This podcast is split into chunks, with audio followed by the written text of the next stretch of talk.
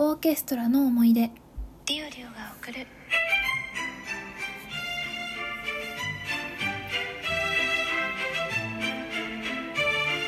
と社会人女子の声ブログ改めましていつもありがとうございます。リオリオです、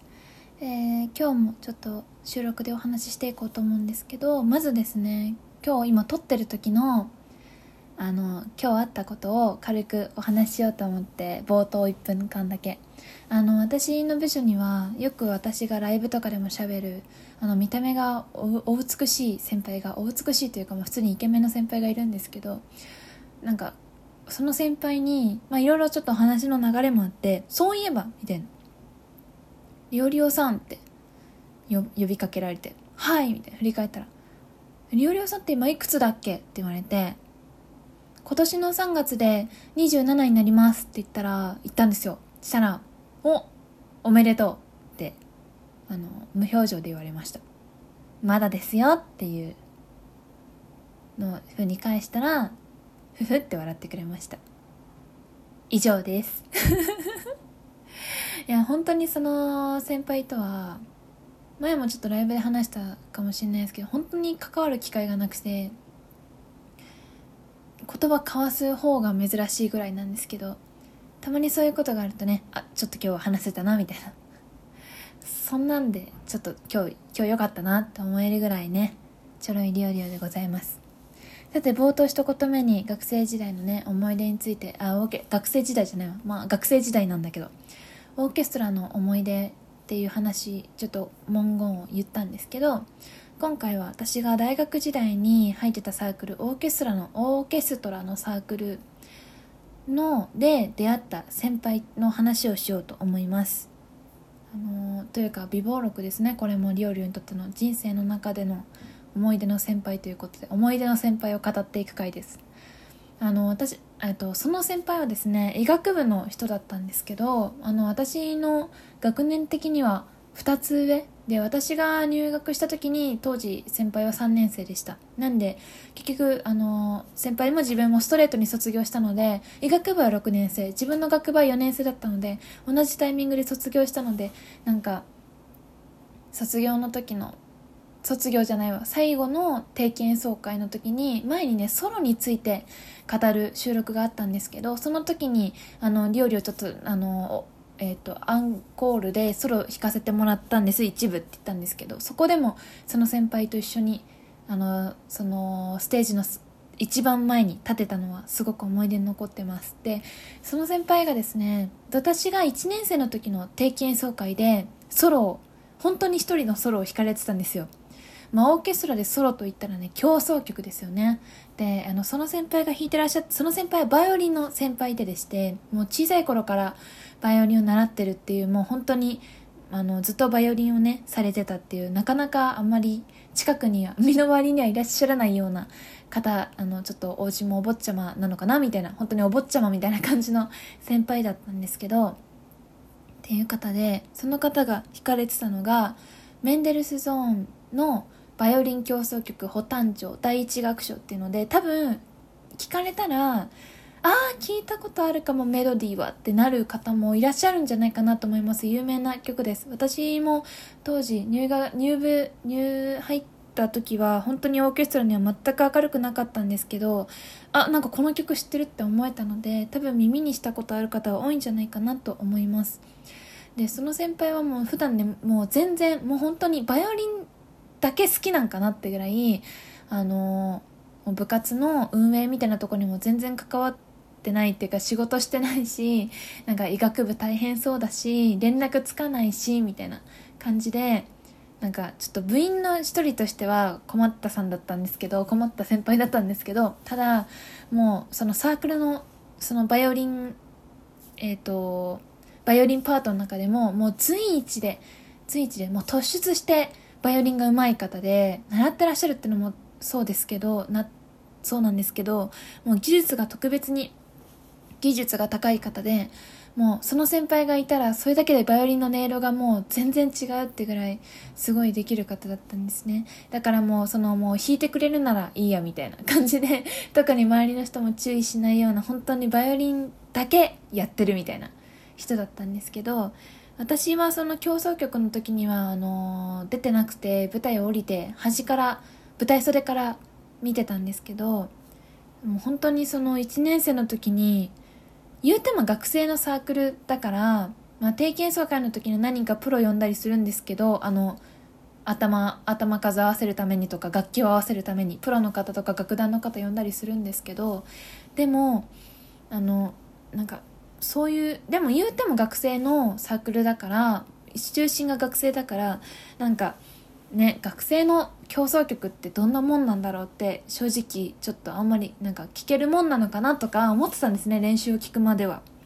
でいざ合奏がその定期演奏会が大体11月とかにあったので9月頃ぐらいからあの全体練習みたいなのが週1ぐらいで入ってたんですけど全体練習で競争曲ってなって、まあ、1回自分はね舞台袖に降りてで練習の様子を聞いてたんですけどもうその時にもうねもう本当にびっくりしたんですよ他にもいくつか競争曲があってその弾かれる方吹かれるか弾かれる方吹かれる方は他にもいらっしゃったんですけどもう本当にその先輩のメンデルスゾーンのあのバイオリン競争曲みんなメンコンメンコンって呼んでましたけどコンチェルトなんでメンデルスゾーンのコンチェルトみたいな メンコンって呼んでたんですけどメンコンの時はみんななんか作業の手を止めてその先輩のソロを聴きに行くぐらい本当に音色が美しくて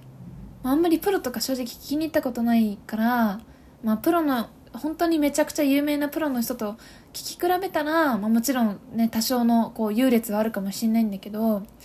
でも本当に舞台袖で正面からじゃなくて聞いててもはっって思うくらい美しい音色でこれがたった一人のあのいつもほわわんとしてる 先輩が奏でてる音なんだって思った時にいやなんかそれまでねそういうちゃんとした競争曲とかでその先輩の音を聞いてなかったからうまいなって思ってたけどなんかうまいなって思ってたけどうまいなだなぐらいしかなかったのよ。でも本当になんかそのその競争曲の演奏を聞いた時にあこれちゃんもう本当に作品だと思ってで演奏し終わった後の先輩がもう本当に練習まだ練習なのになんか魂抜け切ったみたいな出し切りましたみたいな顔をして舞台それに降りてこられてなんかなんか胸が詰まったんですよね。それぐらい本当にすごい人がいていたんですよ。眼鏡かけてて。でその先輩は確か卒業の時にみんなにねプレゼントをくれたんですよ。なんかいつまあ大体皆さんね卒業の時とかはあの何かしらプレゼントをくださるみんなみんなにやって私も何かしらプレゼントをこう部に置いてきたような記憶があるんですけど傘立てだったかな？傘立て置いてきました。ちなみにリオリオは。なんですけどその先輩は各部員になんかそのパートの楽器のキーホルダーみたいなのをキーホルダーっていうかストラップをくれて私には私はビオラだったのでちょっとビオラないからごめんねバイオリンでって言われたんですけど、まあ、あのバイオリンのストラップをいただけて。本当に音楽のことがそのすごい好きな人なんだろうなと思って見てたんですけどなんか弾き方もめちゃくちゃ教えてくれたし男性の先輩だったんですけどとにかく優しくて音楽に真面目でなんかすごい先輩だったんですよね。でなんかなんで私が今日この話をしようと思ったかっていうとあの、まあ、ほんあの昨日の日記の収録でも言った通りやっぱりあの自分の思ったこととかをちょっと残しておきたいなと思ってこんななんか卒業して何年経っても覚えてる先輩のことはきっとこの先10年も忘れない気もするんだけどなんか喋っておきたいなと思って誰の興味も多分別に引かないと思うんだけど